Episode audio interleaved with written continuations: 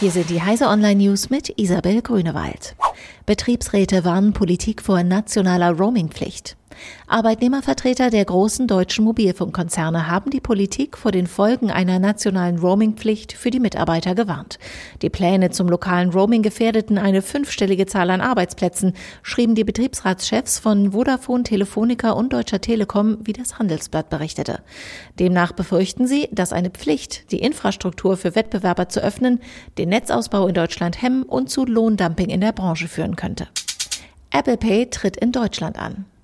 Apple Pay ist am Dienstag in Deutschland gestartet, gute vier Jahre nach der Einführung des Bezahldienstes in den USA und mehrere Monate nach dem Konkurrenten Google Pay. Zu Beginn sind nur eine begrenzte Zahl an Banken und Finanzdienstleister mit von der Partie, wie Apple mitteilte.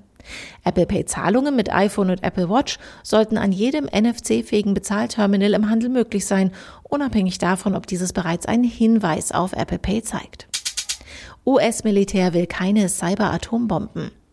Zur Abschreckung im physikalischen Raum setzten die USA zwar nach wie vor auf die Atombombe, diese Abschreckungsdoktrin funktioniere im Cyberspace jedoch kaum, hieß es auf der Digital Society Conference in Berlin.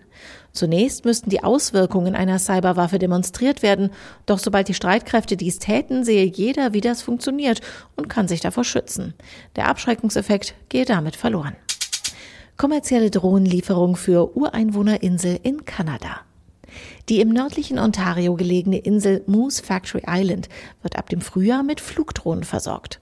Auf der Insel leben vor allem Angehörige des Ureinwohnervolks der Moose Cree.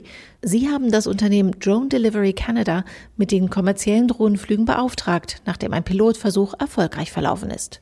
Geliefert werden sollen Dinge des täglichen Bedarfs wie Nahrungsmittel, Medikamente, Kleidung und Post. Diese und alle weiteren aktuellen Nachrichten finden Sie auf heise.de.